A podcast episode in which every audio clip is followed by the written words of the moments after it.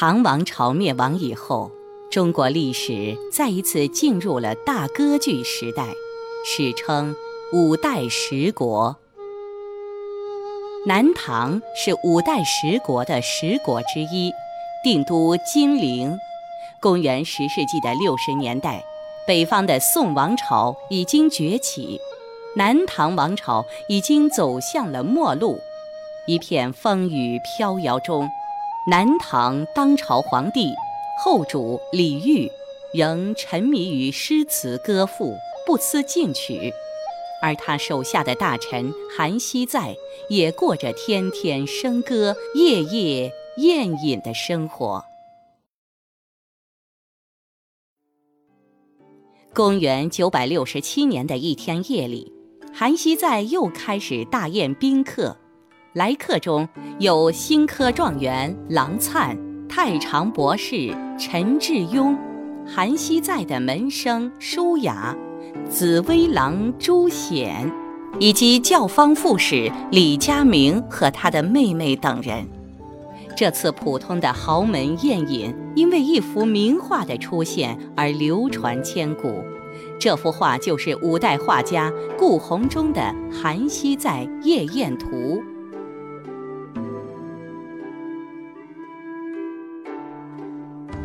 韩熙载夜宴图》以连环长卷的形式，将韩熙载夜宴的整个过程一幕幕地展现了出来。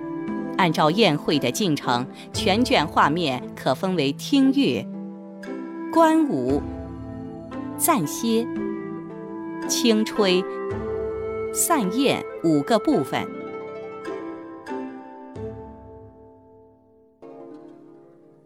第一部分。听乐，内室中宾客满堂，夜宴初开。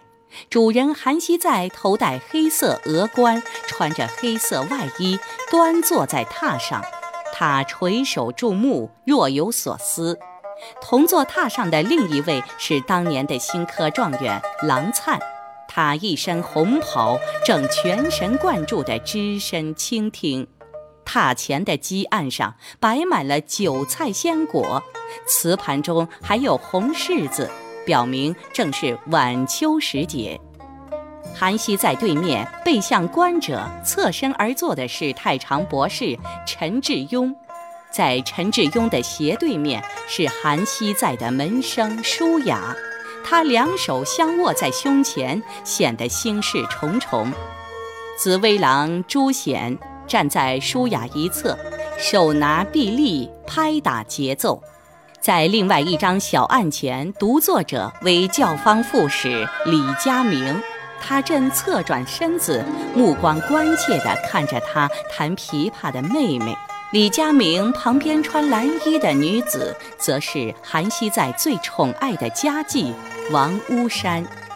此时，全场所有宾客、女妓的目光都齐集在李佳明妹妹琵琶弦上的轻盈玉指，大家都沉醉于美妙的音乐声中，就连那位侧室里的侍女都被美妙的音乐所吸引，手扶屏风，含笑倾听。